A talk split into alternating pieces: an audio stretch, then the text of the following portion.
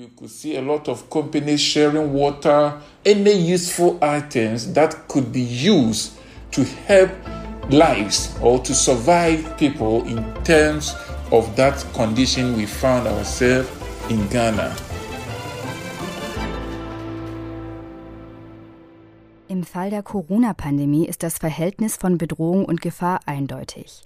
Es handelt sich um etwas, was von vielen Menschen als Bedrohung wahrgenommen wird, als auch um etwas, das aus Expertinnensicht als Gefahr eingestuft wird.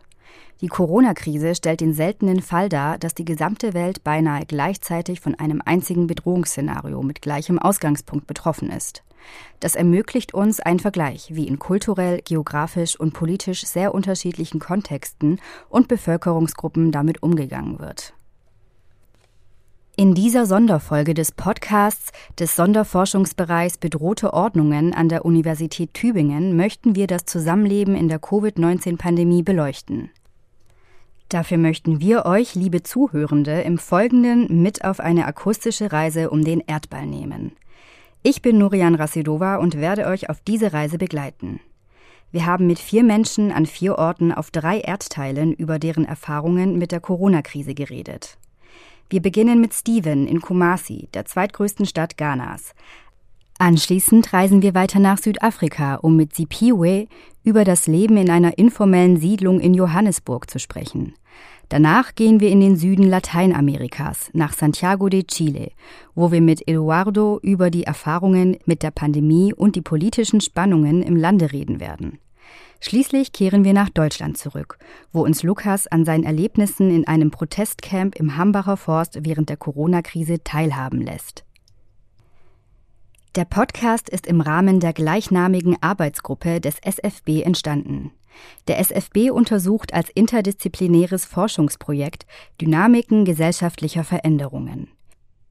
Ihr Augenmerk legen die WissenschaftlerInnen dabei auf Bedrohungsmomente. Bedrohungen lösen starke Emotionen aus und aktivieren Menschen. Bedrohungen sind allerdings etwas anderes als Gefahren. Während die Gefahrenlage den Blick eines Außenstehenden, zum Beispiel eines wissenschaftlichen Beobachters, voraussetzt, stellt sich eine Bedrohung nur aus der Perspektive der Teilnehmenden am sozialen Geschehen dar. Bedrohungssituationen und Gefahrenlagen sind also nicht identisch. Menschen können sich auch beispielsweise dann bedroht fühlen, wenn aus wissenschaftlicher Perspektive gar keine Gefahr erkennbar ist. Und umgekehrt. Sie können sich auch sicher fühlen, obwohl sie in Lebensgefahr schweben. Ein gutes Beispiel für das Auseinanderfallen von Gefahrenlage und Bedrohungswahrnehmung sind die Eindrücke von Kriminalität. So zeigen Meinungsumfragen immer wieder, dass das Gefühl der Bedrohung durch Kriminalität kaum im Verhältnis zu der objektiven Gefahrenlage steht. MeinungsforscherInnen können beobachten, dass Bedrohungsgefühle auch dann ansteigen, wenn Kriminalitätsraten sinken. Auf den ersten Blick scheint die Pandemie Unterschiede zwischen den Menschen einzuebnen und uns alle gleichermaßen zu betreffen. Es zeigte sich jedoch recht schnell, dass nicht alle Menschen vor dem Virus gleich sind. Stattdessen betrifft es unterschiedliche Bevölkerungsgruppen in unterschiedlichen Regionen, Ländern und Kontinenten in ganz verschiedenem Maße. Die Covid-19-Pandemie hat also auch einen sehr politischen Charakter. So betonen unsere Interviewpartner die politische Bedeutung von Solidarität und Gemeinschaftlichkeit in der Corona-Pandemie. Gerade für die ärmeren Bevölkerungsgruppen in Kumasi, Johannesburg und Santiago de Chile waren gemeinschaftliche Praktiken des Teilens überlebenswichtig. Unsere Interviewpartner reflektieren darüber hinaus über soziale Ungleichheiten, die die Pandemie oft verstärkt, manchmal aber auch relativiert hat. Eine wichtige Rolle spielt für sie dabei das Verhältnis von Staat und Zivilgesellschaft. Aufgrund ihrer Vorerfahrungen und politischen Orientierungen kommen sie zu unterschiedlichen Einschätzungen, was den politischen Charakter der Pandemie betrifft. Für drei unserer Interviewpartner ist dabei die Frage nach sozialen Protestbewegungen in der Corona-Krise von besonderer Bedeutung. Kommen wir nun zur ersten Station unserer Reise durch die Welt der Corona-Pandemie, nach Ghana. Ghana ist ein Land an der Küste Westafrikas. Das Land hat in den 1970er und 1980er Jahren eine schwere politische und wirtschaftliche Krise durchlaufen. Seither hat sich vieles verbessert. Es gilt als demokratischer Stabilitätsanker in Westafrika. Die Menschenrechtssituation wird vergleichsweise positiv eingestuft und die wirtschaftliche Situation als stabil. Ghana hat zudem einige Erfolge in der Armutsbekämpfung erzielen können. Die Mittelschicht hat sich in den letzten Jahrzehnten verbreitert. Zu der Gruppe, die von den Aufstiegschancen der letzten Jahrzehnte profitiert hat, gehört Stephen Kofi Owusu. Er steht im Mittelpunkt unserer ersten Corona-Stippvisite. Stephen ist 38 Jahre alt, verheiratet und hat eine achtjährige Tochter. Über seinen Bildungserfolg, ein Fachhochschulabschluss als Bauingenieur, ist ihm der soziale Aufstieg in die Mittelklasse gelungen.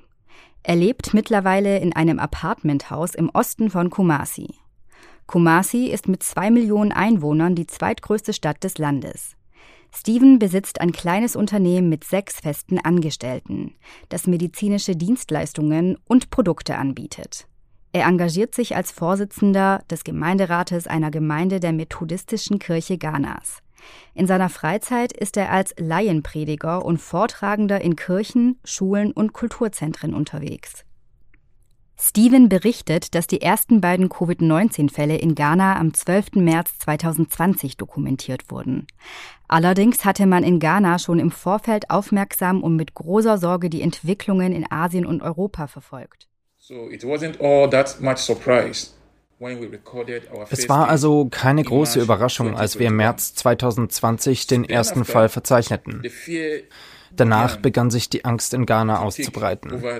Ghana wird als eines der armen Länder eingestuft, wenn es um Infrastruktur geht und um Gesundheitseinrichtungen. Wenn wir uns also ansehen, wie die westliche Welt mit diesen schwierigen Herausforderungen konfrontiert ist und keine Lösung findet, stellt sich für die Menschen in Ghana die Frage, was ist, wenn sich das Problem weiter ausbreitet? Wo werden die Patienten untergebracht? Wo werden wir medizinisch versorgt und behandelt? Wo sind die anderen Einrichtungen oder die andere Ausrüstung, die uns bei der Bekämpfung dieser Krankheit helfen können? In der Tat war die Angst groß, in jedem Haus, in jeder Familie, für alle Menschen, einschließlich der Entscheidungsträger. Auch jetzt, während wir sprechen, habe ich Angst, wenn ich sehe, wie ernst es ist. Wenn ich sehe, wie Menschen aus anderen Ländern sterben.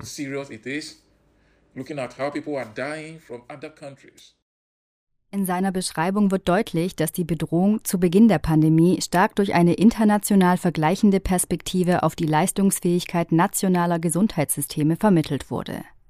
Wenn die Covid-19-Pandemie die Gesundheitssysteme der wohlhabenden Länder Europas vor solch große Probleme stellte und so viele Menschen starben, was sollte erst in Ghana geschehen? Dieser bedrohliche Ausblick in die Zukunft orientierte sich am Gegenwartsgeschehen in Europa und machte sie zum Vergleichsmaßstab. Die Projektion von der Gegenwart anderer Länder in die Zukunft des eigenen Landes erklärt auch das schnelle und entschlossene Eingreifen der ghanaischen Regierung. Bereits nachdem die ersten Infektionen im März bekannt wurden, leitete die Regierung Gegenmaßnahmen ein. Es kam zu Schulschließungen, Versammlungsverboten, Grenzschließungen und zur Einführung einer Maskenpflicht. Höhepunkt der Anti-Corona-Maßnahmen war der dreiwöchige Lockdown, den die Regierung für die großen Metropolen des Landes Ende März 2020 verhängte. Dieser stellte insbesondere ärmere Menschen vor Herausforderungen. Ein großer Teil der ärmeren Bevölkerungsgruppen in Kumasi ist im informellen Sektor beschäftigt. Sie leben von ihrem täglich erwirtschafteten Einkommen. Um größere Rücklagen zu bilden, reicht das Einkommen selten aus. Fallen dann, wie während des Lockdowns, die täglichen Einkünfte für mehrere Wochen weg, so wird die Situation schnell bedrohlich. Steven beschreibt die Situation für den Stadtteil Anwomaso, in dem er lebt. We have a lot of people who live on daily income.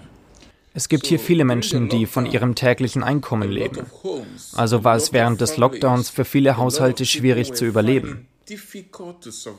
Kumasi Onwamaso ist ein Gebiet mit niedrigem Einkommen.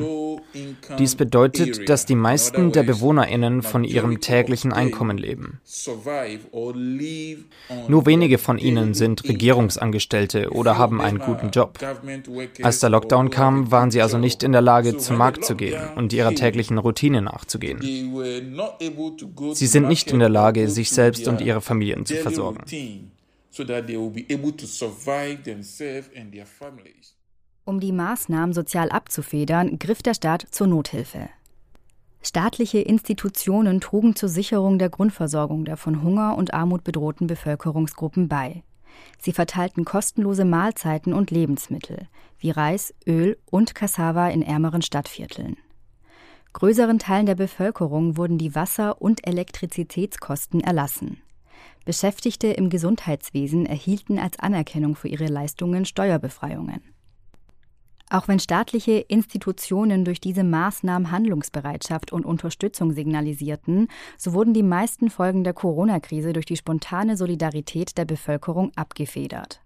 Steven berichtet von Unterstützung von Bedürftigen im Rahmen der erweiterten Familien, der Bedeutung von Freundes- und Bekanntschaftsbeziehungen, von Unterstützung innerhalb der Nachbarschaft und innerhalb der zahlreichen Kirchengemeinden der Stadt. Many of the people, including myself, try as much as we can Viele Menschen, darunter auch ich, versuchten so viel wie möglich zu spenden, hauptsächlich bestimmte Lebensmittel. Also verteilten wir Lebensmittel wie ungekochten Reis, Öl, Milo, Brot und andere lokale Lebensmittel wie Süßkartoffeln, Kochbananen, Maniok. Auch große Unternehmen taten dies. Man konnte viele Firmen sehen, die Wasser und andere wichtige Dinge verteilten, die dazu beitrugen, Menschenleben zu retten in dieser Situation, in der wir uns in Ghana befanden.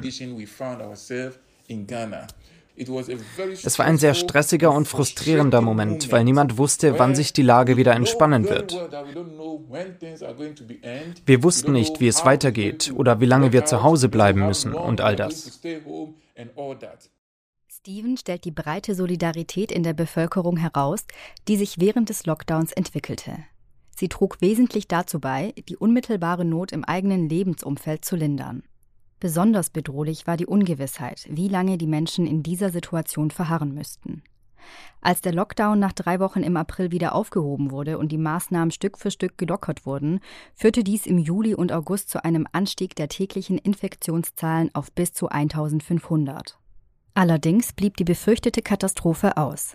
Trotz einer dritten Welle im Januar und Februar 2021 mit bis zu 1600 Fällen am Tag hatten sich in Ghana bis zum 10. Juni 2021 nach offiziellen Angaben nur etwa 94.000 Personen mit dem Coronavirus infiziert.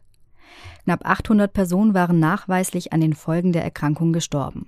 Zum Vergleich. In Deutschland wurden circa 35 mal so viele Infektionen registriert und mehr als 100 mal so viele Menschen sind an den Folgen einer Covid-19-Erkrankung gestorben. Wie erklärt es sich, dass es in Ghana nicht zu einer Gesundheitskatastrophe gekommen ist, wie Steven, aber auch viele internationale ExpertInnen noch im März 2020 befürchtet hatten? Darauf gibt es, wie bei vielen anderen Auffälligkeiten im Rahmen der Corona-Krise, keine eindeutigen Antworten. Eine Rolle spielt, dass aufgrund der geringeren Anzahl von Tests die Dunkelziffer in Ghana höher ist als in Deutschland. Dies erklärt aber nicht die geringe Sterblichkeit und das Ausbleiben der befürchteten Überlastung des Gesundheitssystems aufgrund schwerer Covid-Erkrankungen. Jonathan Fischerfels schrieb Ende 2020 im Deutschen Ärzteblatt darüber, warum der Kollaps des Gesundheitssystems in Afrika ausgeblieben ist. Als wichtigsten Faktor nennt er die Altersstruktur der Bevölkerung. Das Durchschnittsalter in Ghana liegt bei 21 Jahren und die Durchschnittslebenserwartung bei 64 Jahren. Im Vergleich dazu sind die Deutschen im Durchschnitt 46 Jahre alt und haben eine Lebenserwartung von 81 Jahren.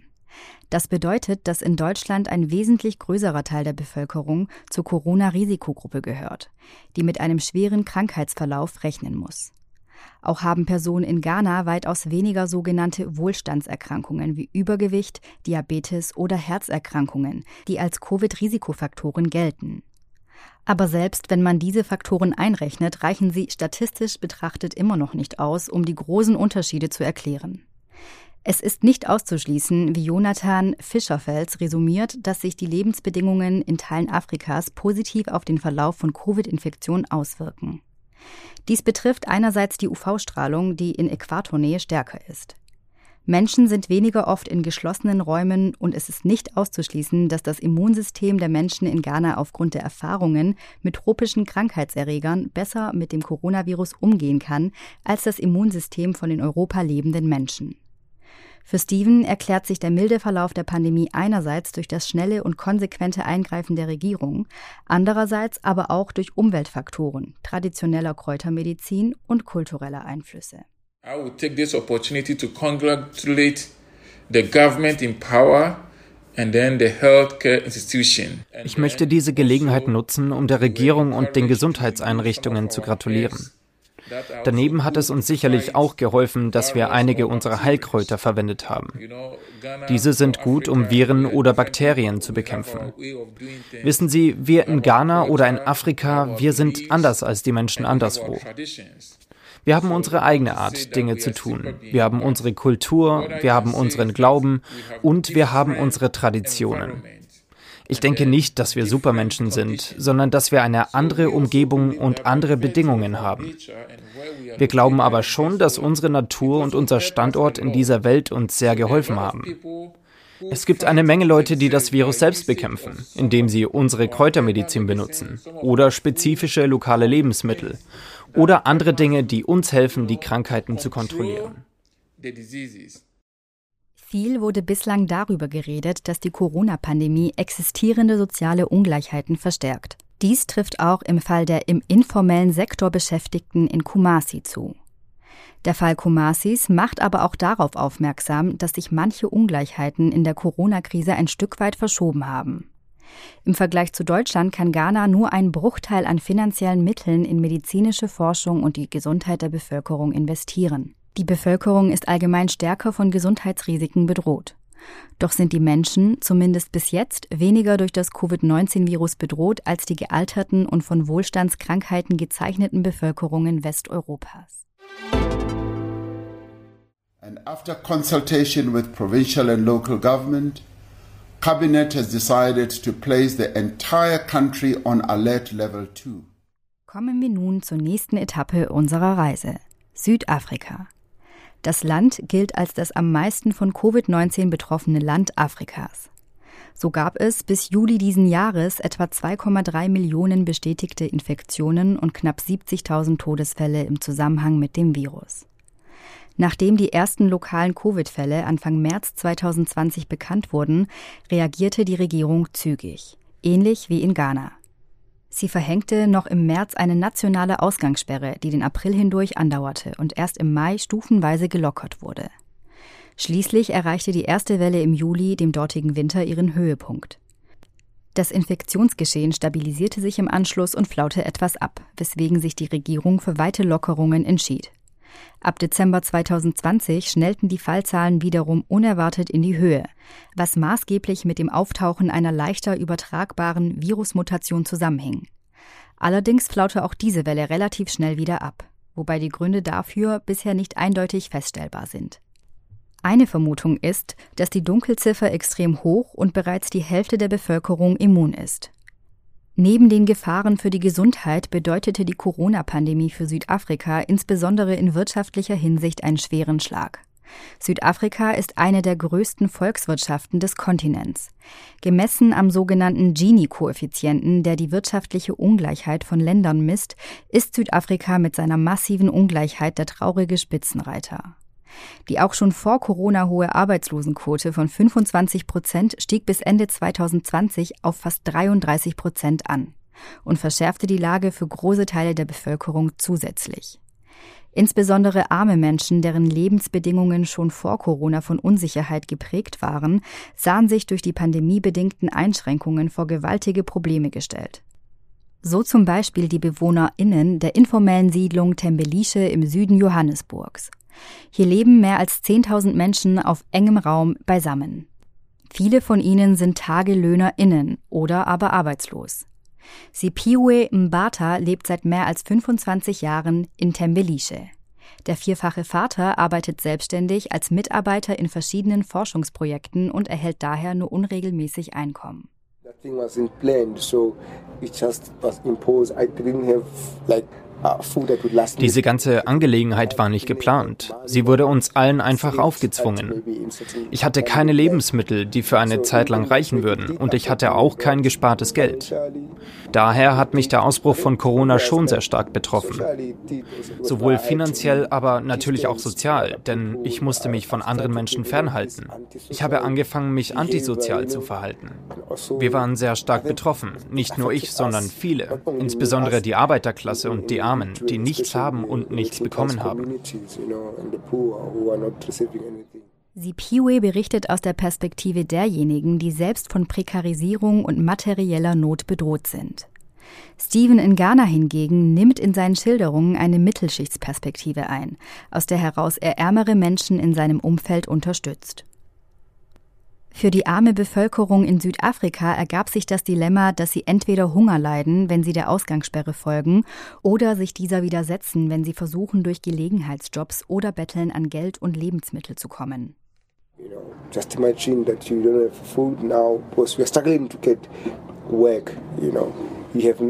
Stellen Sie sich vor, Sie haben kein Essen. Wir haben Probleme, Arbeit zu finden. Wir haben kein Essen und plötzlich kommt der Lockdown. Und natürlich willst du nicht krank werden. Du weißt nichts über das Virus, aber du kannst im Fernsehen sehen, dass Menschen sterben. Spanien, Italien, Amerika.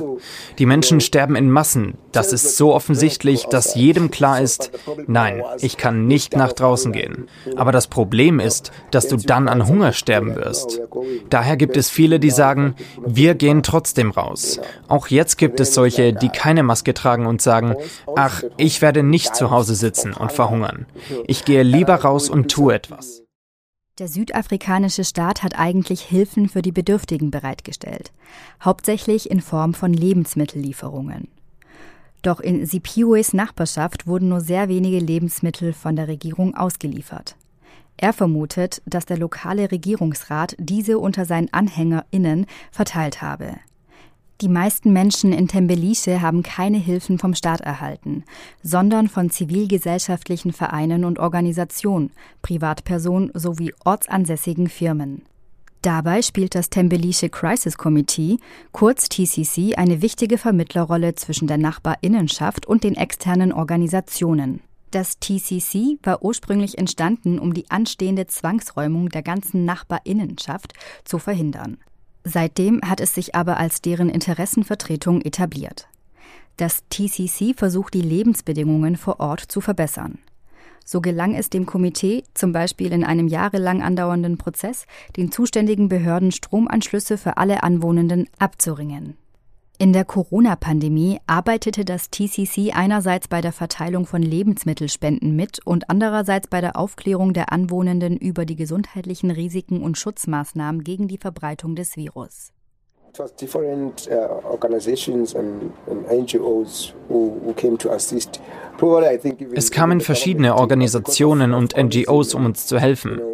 Wahrscheinlich hat sogar die Regierung geholfen, aber wegen der Vetternwirtschaft bekamen die wenigsten etwas.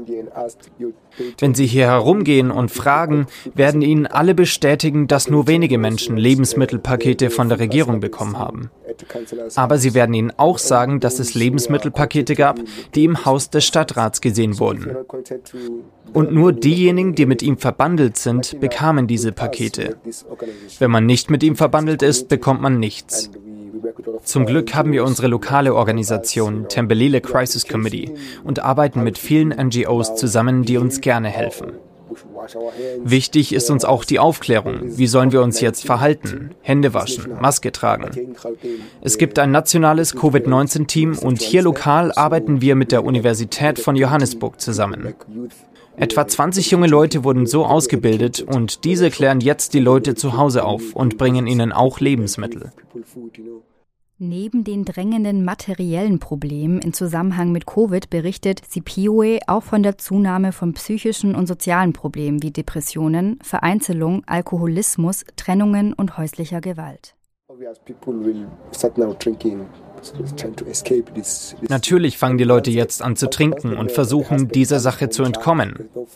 Und wenn der Mann betrunken nach Hause kommt und es kein Essen gibt, verursacht das Spannungen, Konflikte und es kommt zum Streit. Und jetzt fangen Kinder an, Dinge zu sehen, die sie vorher nicht gesehen haben.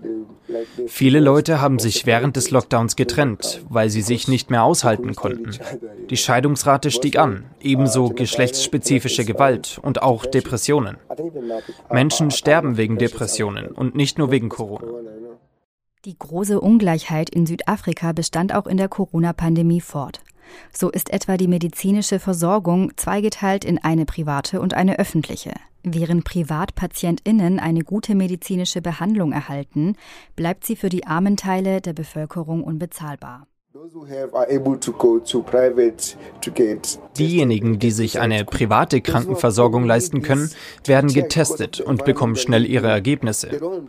Diejenigen, die arm sind und eigentlich aufgrund ihrer Wohnumgebung dringender getestet werden sollten, werden es nicht.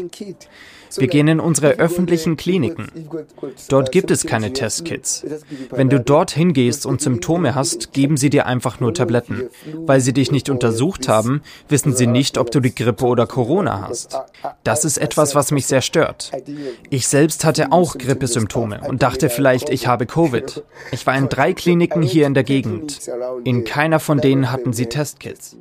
Die Impfungen in Südafrika laufen seit Februar 2021. Es besteht die Hoffnung, dass eine mögliche dritte Welle, die für den Winter erwartet wird, damit ausgebremst werden kann. Die Impfkampagne verläuft allerdings schleppend. Das Impftempo stagniert. Der Impfstoff AstraZeneca wurde doch nicht wie geplant eingesetzt, da er nur bedingt wirksam gegen die lokale Mutation sei. Außerdem gibt es eine zunehmende Impfskepsis in Teilen der Bevölkerung, weil etwa der Johnson Johnson Impfstoff schon vor seiner Zulassung verteilt wurde und daher die Angst im Raum steht, als Versuchskaninchen herhalten zu müssen. Sipiwe hält den Impfstoff zwar für absolut notwendig, um die Pandemie zu bekämpfen, er ist aber aufgrund der vielen damit verbundenen Probleme skeptisch, wann normale Menschen wie er den Impfstoff bekommen. Denn schließlich sei bisher noch nicht einmal das medizinische Personal durchgeimpft.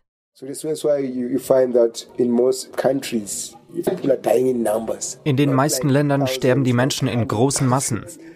Nicht Tausende, sondern Hunderttausende. Sie können sich das wie ein Massaker vorstellen. Menschen werden durch die Varianten getötet. Der Impfstoff wird vielleicht helfen, die Zahl der Toten zu reduzieren. Wenn dieser Impfstoff wirklich verhindert, dass Menschen sich anstecken, würde das helfen. Aber wenn nicht, dann denke ich, dass wir trotzdem sterben werden. Die meisten von uns. Einen möglichen positiven Aspekt von Covid-19 sieht Sipiwe in dem damit verbundenen Digitalisierungsschub. Gerade ereignet sich die vierte Revolution. Ich denke, Covid trägt dazu bei, diesen Kurs fortzusetzen, denn momentan wird alles online gemacht, auch in der Bildung, Zoom-Meetings. Es gibt viele Dinge, die sich ändern. Aber nicht jeder kommt damit zurecht. Unser Land Südafrika ist reich, aber nur wenige Menschen profitieren und können Schritt halten. Die große Mehrheit bleibt zurück. Die wichtige Frage für die Zukunft Südafrikas ist, ob die armen Bevölkerungsteile von der Digitalisierung profitieren können, indem sie etwa neue Fähigkeiten erlernen und sich so neue Jobmöglichkeiten ergeben, oder ob sie zu einer weiteren Verschärfung der gesellschaftlichen Spaltung führen. He decretado estado de emergencia en las provincias de Santiago y Chacabuco y en las comunas de Puente Alto y San Bernardo en la región metropolitana. Unser nächster Halt ist Santiago, die Hauptstadt von Chile.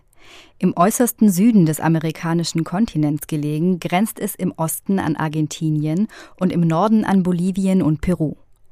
Chile ist in den 1970er und 80er Jahren als Labor des Neoliberalismus bekannt geworden, zu dem der langjährige Militärdiktator Augusto Pinochet das Land erklärte.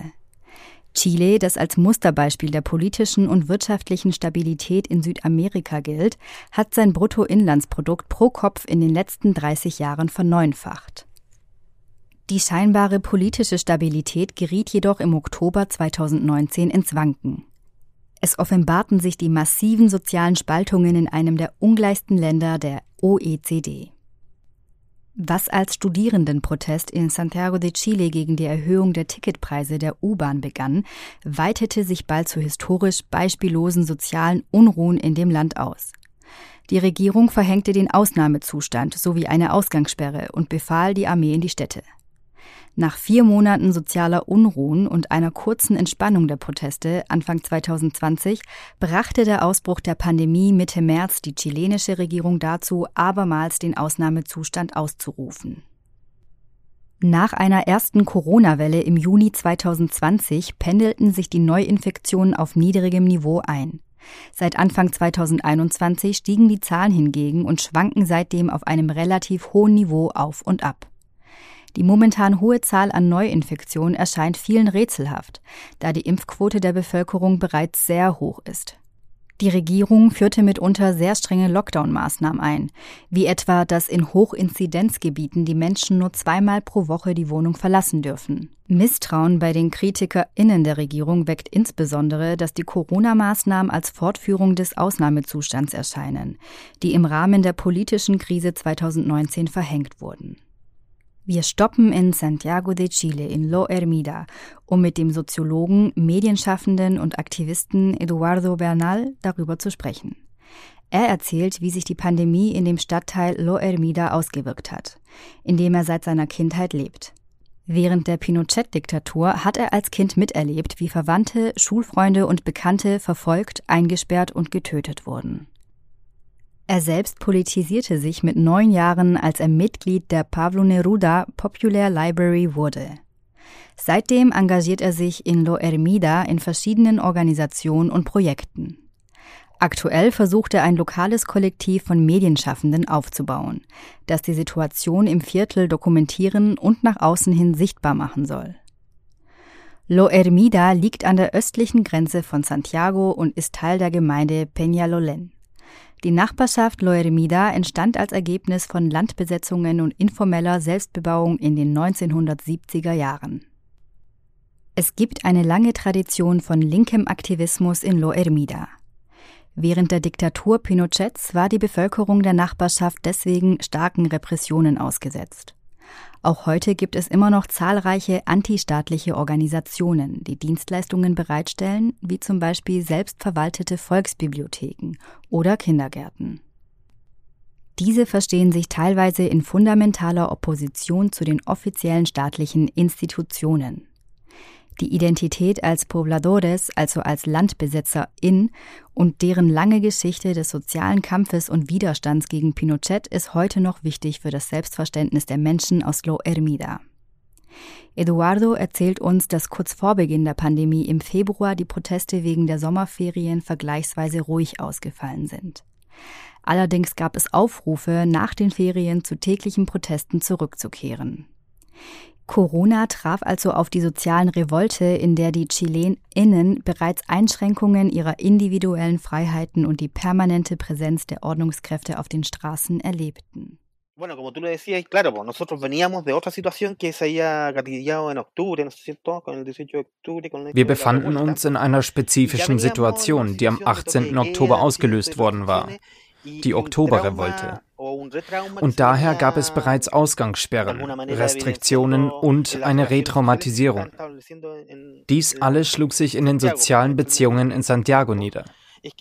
Wir haben das Militär in den Straßen gehabt. Und das allein schuf schon eine Situation der Spannung in Santiago. Auch in der Gemeinde Peñalolén und speziell in Lo Hermida.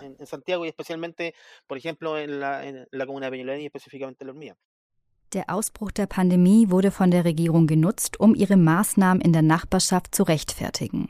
Sie bezog sich nun vor allem auf gesundheitsbezogene Argumente, anstatt sich auf die öffentliche Ordnung zu berufen, um die Proteste weiter zu delegitimieren und individuelle Freiheiten einzuschränken. Was die Pandemie in gewisser Weise tun wird, ist, diese Restriktionen zu katalysieren, die seit Oktober 2019 in einer sehr aggressiven Art und Weise von Militär und Polizei durchgesetzt werden. Ich habe den Eindruck, dass die Pandemie sie abmildert, weil es nicht mehr notwendig ist, die staatliche Gewalt öffentlich auf der Straße zu demonstrieren, sondern das Argument in diesem Moment die Pandemie ist. Und die spielt eindeutig der Piñera-Regierung in die Hände. Eduardo erzählt, wie die soziale Revolte, die im Oktober 2019 begann, einen großen Teil der Bevölkerung von Lo Hermida mobilisierte. Auch diejenigen, die sich vorher nie oder kaum in sozialen Organisationen engagiert hatten. Es entstanden selbst einberufene Versammlungen, um alltägliche soziale und politische Themen zu diskutieren. Darunter waren auch Diskussionen über die von der Regierung vorgeschlagene verfassungsgebende Versammlung als Antwort auf die Proteste und die allgemeinen sozialen Unruhen.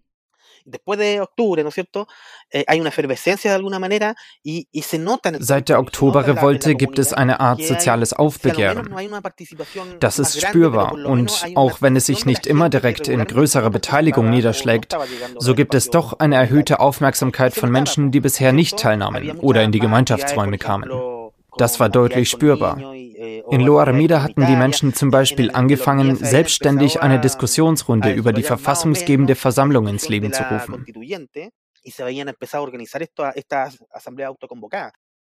Die Pandemie unterbrach jedoch plötzlich all die kommunitären Impulse, die aufkommende Aneignung des öffentlichen Raums für Diskussionen und zwang die Menschen zurück in ihre privaten Räume. Y, y bueno, y la pandemia viene a, a truncar más o menos todo esto. Die Pandemie wirkte wie ein massiver Einschnitt, vor allem bei den Erwachsenen, die gerade angefangen hatten, sich in die Prozesse einzubringen, da diese meinem Eindruck nach die meiste Angst bezüglich der Pandemie hatten. Es gibt eine Art Hinwendung nach innen. Und wir haben das Gefühl, in diesem Bereich etwas desorientiert zu sein. Denn natürlich kamen wir ja aus einer Atmosphäre des Aufbruchs.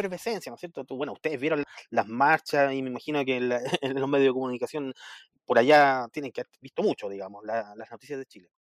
Neben der Demobilisierung und Delegitimation der sozialen Bewegungen durch die Regierung und die Corona-Pandemie gab es laut Eduardo auch positive Reaktionen von Teilen der Protestbewegung und Bevölkerung. So wurde auch die Praxis der Ollas Comunes, der gemeinsamen Töpfe, wiederbelebt. Dabei geht es um gemeinschaftliches Kochen und Verteilen des Essens an arme Menschen. Die OrganisatorInnen der Oyas Kommunes verstehen ihr Engagement als explizit politisch. Sie werden von Gruppen organisiert, die ein historisch gewachsenes Misstrauen gegenüber dem Staat haben. Deshalb verstehen sie Oyas Kommunes als Akt der Selbstbehauptung gegen die Unterdrückung und Vernachlässigung durch staatliche Institutionen. Entonces hay una desconfianza es gibt hier ein Misstrauen, das sich vererbt hat, und es gibt auch ein Gefühl des Stolzes, würde ich sagen, dass wir die Dinge selbst machen können, ohne den Staat. Natürlich erfordert das viel mehr Zeit und Energie, das ist klar, aber es gibt eine starke Ablehnung von und ein Misstrauen gegenüber den staatlichen Institutionen. In einem Rückgriff auf die eigene Geschichte des sozialen Kampfes griffen die AktivistInnen in Lo Ermida auf die Ollas Comunes zurück. Eduardo spricht in diesem Zusammenhang von einem Wissenserbe. Das sind für ihn Traditionen, die fest im kollektiven Gedächtnis in Lo Ermida verankert sind und die kollektive Identität der Bewohner von Lo Ermida bis in die Gegenwart prägen. Indem die Ollas Comunes an die schwierigen Jahre der Pinochet-Zeit in der Gegenwart erinnern, aktualisieren sie auch die Gefühle, die verbunden waren mit Unterdrückung, Solidarität und Widerstand.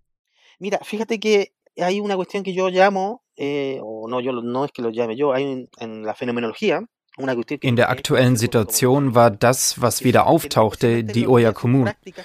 Es ist ein gemeinschaftlicher, solidarischer Raum, in dem die Gemeinschaft zusammenkommt und kocht und beginnt Menschen zu unterstützen, die nicht genug zu essen haben, weil sie ihre Arbeit verloren haben. Im ersten Fall durch den Aufstand, im zweiten Fall durch die Pandemie. Und gerade in Lo Armida gibt es einen großen Prozentsatz der Bevölkerung, der im informellen Sektor arbeitet. Tag für Tag nach dem Motto, wenn ich heute nicht arbeite, habe ich einfach nichts zu essen. Sie haben nicht die Möglichkeit, ein monatliches Gehalt zu bekommen. Es zeigte sich, dass es ein größeres Bedürfnis gab, sich zu organisieren. Dieses Bedürfnis entwickelte sich um das primäre Grundbedürfnis, sich selbst zu ernähren. Also organisierte sich die Oya Kommun neu und die Aktivistinnen begannen dann, Leute mit einzubeziehen, die ihre Hilfe anboten und sagten, hey, abgesehen davon, dass ich täglich komme, um Essen zu holen, würde ich gerne mitarbeiten. Es entstanden auch Kooperationen zwischen verschiedenen Orten. Es gab Orte, an denen das Essen abgeholt wurde, Orte, die das Essen organisierten. So entstand ein Netzwerk der Solidarität basierend auf dem, was die Oya Kommun war.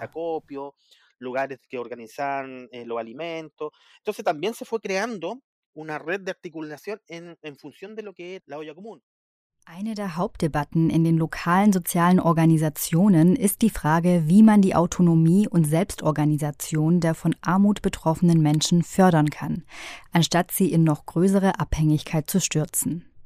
Da zu Beginn der Pandemie große Unsicherheit wegen der Ansteckungsmechanismen bestand, wurden die Oya Comunes zunächst auf die Verteilung von Lebensmitteln beschränkt. Wir konnten die Oya Kommun nicht so durchführen, wie das bisher gemacht wurde. Zum Beispiel wollten wir immer vermeiden, dass es eine paternalistische Angelegenheit ist. Eine Gruppe von aufgeklärten Leuten leitet die Oya Kommun zwar an, aber wir haben immer versucht, möglichst viele Leute einzubeziehen. Durch Corona ging das nicht mehr in dieser Weise und das lag daran, dass die Mitmachenden aufgrund der Hygienemaßnahmen aufgeteilt werden mussten. Da wir zu diesem Zeitpunkt die genauen Auswirkungen des Virus noch nicht kannten, mussten wir uns neu organisieren und feste Schichten machen, sodass sich die Gruppen nicht vermischen. So wurden zum Beispiel die Schichten von Montag, Mittwoch und Freitag nicht mehr mit den Schichten von Dienstag und Samstag vermischt. Und das ist etwas, das im Laufe der Zeit organisiert werden musste musste und wir dazulernen mussten. Die Pandemie hat viel Leid gerade über die ärmsten Bevölkerungsgruppen in Chile gebracht. Doch der Fall von Lo Hermida zeigt auch, dass Bedrohungen Solidarität und Protest mobilisieren können. Die Ollas Comunes erwiesen sich vordergründig als nichtstaatliche Form der Solidarität auf Nachbarschaftsebene. Diese lokale Tradition konnte wiederum an die Erinnerungen des Kampfes gegen die Pinochet-Diktatur anknüpfen. Es handelte sich also gleichermaßen um eine Form des Protests gegen die als repressiv empfundene Politik der Regierung. Die Reaktivierung dieser fast vergessenen Gemeinschaftspraktiken hat es den BewohnerInnen in Lo Ermida auf doppelte Weise ermöglicht, etwas optimistischer in die Zukunft zu blicken. Es war einer der größten Polizeieinsätze der Landesgeschichte. Wochenlang gab es Proteste gegen die Räumung und gegen die Pläne des Energiekonzerns RWE. Dieser wollte im vergangenen Jahr Teile des Hambacher Forstes für den Braunkohletagebau roden. Nun kommen wir mit unserer letzten Station nach Deutschland. In Deutschland erleben viele Menschen die Pandemie als eine existenzielle Krise in persönlicher, wirtschaftlicher wie auch gesellschaftlicher Hinsicht. Doch auch hier gibt es Geschichten in und neben der großen Erzählung von der Pandemie als einer bedrohten Ordnung. Auch in Deutschland sind in den letzten Jahrzehnten so etwas wie informelle Siedlungen entstanden. Durch die Presse gingen insbesondere die Gruppen von BaumbesetzerInnen, die mit ihren Aktionen Waldbestände zu retten versuchen. Darüber entstanden Gruppen, die nach eigenen Regeln leben.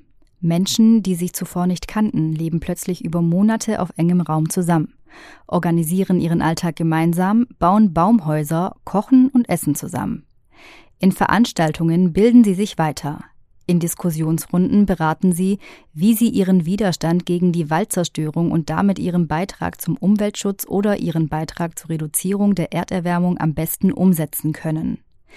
Diese Gruppen leben fast autonom. Sie sind aber zugleich in einem konstanten Austausch mit UnterstützerInnengruppen, zumeist aus den umliegenden Dörfern. Uns interessierte, wie sich die Corona-Pandemie auf das Leben in den informellen Siedlungen im Wald auswirkte. Wir wollten außerdem wissen, wie Menschen, die davon überzeugt sind, dass sie sich auf den Staat als wichtigsten Akteur gegen die Klimakrise nicht mehr verlassen können, über staatliches Handeln in der Pandemie denken. Wir treffen Lukas. Er ist 28 Jahre alt, Aktivist und Dokumentarfilmer. Er gehörte zu den BaumbesetzerInnen im Hambacher und im Dannenröder Forst. Lukas hat die Pandemie und den Lockdown im Wald erlebt.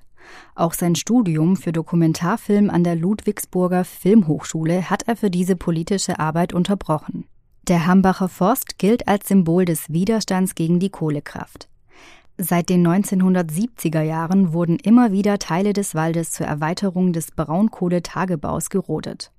Seit 2012 haben UmweltaktivistInnen Bäume besetzt, um solche Waldrodungen zu verhindern. Nach einem Räumungsbeschluss durch die Landesregierung in NRW im Jahre 2018 spitzten sich die Dinge zu, bis die Umweltschützer im Januar 2020 einen Erfolg verbuchten. Bei einem Treffen der Bundesregierung und der vier vom Kohleausstieg betroffenen Bundesländer wurde der Erhalt des Hambacher Forst vereinbart. Lukas Reiter jedoch blieb im Wald. Er zog sozusagen um, nach Hessen in den Dannenröder Forst, um den Widerstand gegen die Rodung auch dieses Waldes zu unterstützen. Hier ging es um ein anderes symbolträchtiges Thema, dem Straßenbau als weiteren zentralen Faktor in der Erderwärmung. Im Dannenröder Forst erlebte Lukas den ersten Lockdown im Frühjahr 2020 und er blieb dort bis zur Räumung der Baumhäuser im November und Dezember letztes Jahr. Lukas erlebte die Pandemiekrise anders als die meisten von uns. Auf die Frage, was ihn im Zusammenhang mit Corona am meisten bedrohte, antwortete er: Ja, die Bedrohung kam jetzt vor kurzem eigentlich erst für mich, als ich so nach einem Jahr aus diesem ganzen Waldkontext rausgekommen bin und wieder zurück in die normale Zivilisation gekommen bin. Und da dann eigentlich wirklich gemerkt habe, was es, was es heißt, so im Lockdown zu leben, diesen Stillstand zu spüren. Im Wald nämlich lief, so Lukas, auch während der Pandemie das Leben zu weiten Teilen weiter. Ja, also ja, im Dannenröder Forst müssen wir natürlich erstmal unser, unser Leben organisieren. Das heißt, äh, uns Behausungen bauen, die natürlich gleichzeitig auch Barrikaden sind, die, die so eine Räumung länger dauern lassen. Aber andererseits wohnen wir ja auch dort und versuchen auch in einer anderen Gesellschaft zu leben. Das war schon der nächste Punkt, das Essen zu organisieren. Ähm, es wird viel containert, also Essen aus dem Müll der Supermärkte entwendet, sage ich mal. Aber auch dann die Zubereitung, vor allem abends, ist dann so ein, so ein gemeinschaftlicher Aspekt. Ähm, also diese ganzen Repro-Aufgaben, Essen organisieren, Wasser organisieren, Baumaterialien organisieren und diesen, dieses Alltagsleben erhalten. Doch was bedeutete der Lockdown für Ihren politischen Kampf selbst? Hatte die Pandemie nicht die gesamte mediale Aufmerksamkeit von der Klimakrise abgezogen? Lukas gab eine eher unerwartete Antwort. Zum einen nein, so meinte er. Im Gegenteil habe der Kampf für die Erhaltung der Wälder zunächst von der Pandemie profitiert. Denn mit Beginn der Pandemie hätten sich viele AktivistInnen entschieden, länger im Wald zu bleiben. Dazu gehörte auch er selbst. Als dann Corona gekommen ist, das war auch der Grund oder einer der Gründe, zu entscheiden, dann länger im Wald zu bleiben. Also das war auch noch ganz am Anfang im Hambacher Wald, dass Corona angefangen hat. Erstmal viele Leute von uns selber entschieden haben, auch länger da zu bleiben. Und dann aber auch Leute von außen, also Supporter und einfach auch Besucher, viel öfters in den Wald gekommen sind, weil sie jetzt plötzlich Zeit hatten. Und ja, dann auch Supporter so ein bisschen diesen stillen Ort gesucht haben. Einerseits, um Lebensmittel vorbeizubringen oder andere wichtige Gegenstände, die man immer brauchen kann, ob das jetzt Werkzeuge sind oder Handys oder was auch immer.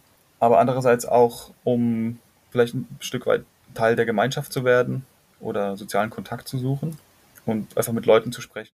Das heißt, die Corona-Pandemie hatte den Kampf um den Wald anfangs sogar eher sichtbarer gemacht. Also die Supporter waren anfangs großzügiger als sonst, sage ich mal. Also ich glaube schon, dass da so der, der Wille da war, sich gegenseitig zu helfen. Das war so vergleichbar wie zu, zu Räumungszeiten, wo plötzlich ganz viele Leute unglaublich viel spenden und Zeit investieren, um diesen Kampf zu unterstützen. Die Pandemie verschaffte Menschen also Zeit, sich auch mit anderen drängenden Fragen zu beschäftigen.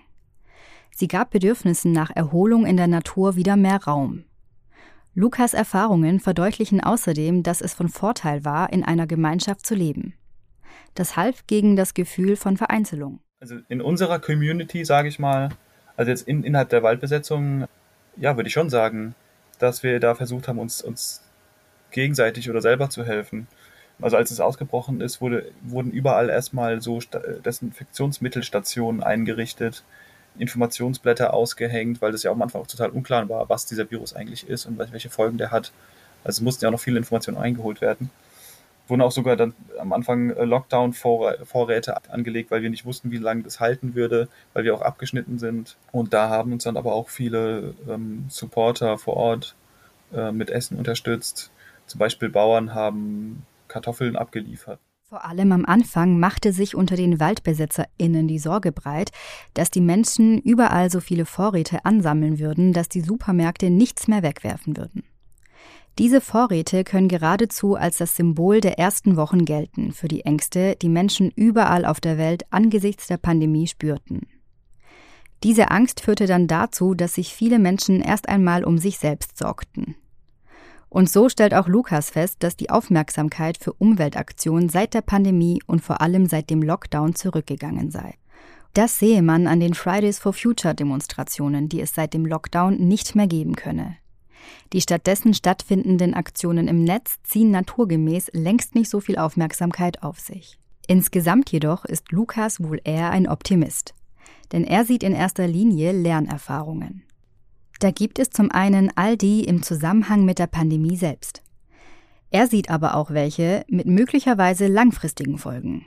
So hätten die Menschen in der Festung Europa, wie er sagt, gelernt, dass auch der Westen angreifbar sei und dass auch sie wirklich essentielle Krisen erleben könnten. Einerseits, dass das halt, glaube ich, auch wichtig fand, dass durch diese Pandemie der Festung Europa gezeigt wurde, dass es auch sie treffen kann, dass sowas nicht immer nur außerhalb irgendwo passiert, zum Beispiel in Afrika.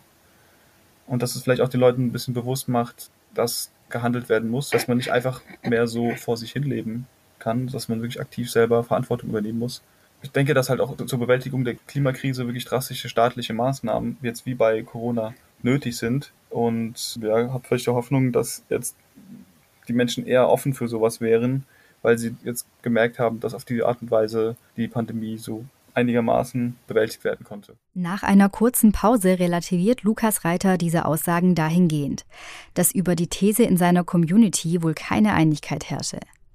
Insgesamt jedoch zeigen Lukas Überlegungen, dass in Deutschland über die Pandemie ein neues und vielleicht optimistischeres Nachdenken über die Rolle des Staates für die Bewältigung von Krisen begonnen hat. Und dies ausgerechnet im Umfeld von AktivistInnen, die AktivistInnen geworden sind, weil sie bis dahin an der Untätigkeit des Staates verzweifelten. Die vier von uns angesteuerten Reiseziele Ghana, Südafrika, Chile und Deutschland geben uns einen Eindruck davon, was es bedeutet, dass Corona eine globale Pandemie ist. Alle Interviewpartner sind und waren davon betroffen, wenn auch in unterschiedlichem Ausmaß. Die Bedrohung durch Corona und die wirtschaftlichen Folgen des Lockdowns haben zu zahlreichen Reaktionen auf sozialer, politischer, kultureller und wirtschaftlicher Ebene geführt. Im Tübinger Sonderforschungsbereich nennen wir diese Reaktion Reordering. Die Verhältnisse ordnen sich gewissermaßen neu oder stehen in neuen Beziehungen zueinander. In der Zusammenschau der vier Beispiele zeigen sich zwei zentrale Punkte in Bezug auf das Reordering in der Corona-Krise. Zum einen lassen sich überall Momente neuer und alter Solidarität beobachten, zum anderen wird das Verhältnis zwischen Staat und Zivilgesellschaft auf die Probe gestellt und neu ausgehandelt. Momente der Solidarität konnten wir an allen Orten unserer digitalen Reise insbesondere zu Beginn der Pandemie beobachten.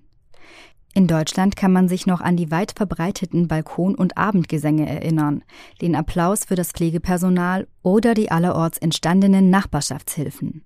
Auch die von uns interviewten Personen berichteten von solchen solidarischen Praktiken. In Anbomaso gab es ein hohes Maß an Hilfs- und Spendenbereitschaft innerhalb der erweiterten Familien und in Freundschaftskreisen durch Nachbarschaftsnetzwerke und Kirchengemeinden sowie seitens privatwirtschaftlicher Unternehmen. In Tembeliche stellten Vereine und Nichtregierungsorganisationen spontane Initiativen aus wohlhabenderen Quartieren und LadenbesitzerInnen Lebensmittelspenden bereit. Das bereits vor der Pandemie existierende Tembelische Crisis Committee organisierte mit Hilfe von freiwillig engagierten AnwohnerInnen gesundheitliche Aufklärung. In Lo Ermida reaktivierten lokale AktivistInnen die Tradition der Ollas Comunes, die sich während der Diktatur entwickelt hat. Es wurde selbst organisiert Essen für die arme Bevölkerung gekocht und unentgeltlich verteilt. Im Hambacher Forst kam es zu vermehrten Solidaritätsbekundungen durch Privatpersonen, die Spenden in Form von Lebensmitteln, Werkzeugen oder auch Handys vorbeibrachten und auch einfach an sozialem Kontakt mit den AktivistInnen interessiert waren. Soziologisch lassen sich diese Momente der Solidarität als kommunitäre und vergemeinschaftende Praxis begreifen. Diese Praktiken wirken einerseits vergemeinschaftend, weil sie ein Netz der Solidarität zwischen denen spannen, die sich an ihnen beteiligen. Andererseits handelt es sich auch deshalb um eine kommunitäre Praxis, weil sie bestehende Vorstellungen und Formen des Gemeinschaftlichen mobilisiert. Dabei handelt es sich um Gemeinschaftsformen in Kirchen, Familien, Freundeskreisen oder auch im kollektiven Widerstand gegen die chilenische Militärdiktatur oder das südafrikanische Apartheidsregime, die sich aber in der Pandemie wieder intensiviert haben oder sogar wiederbelebt wurden.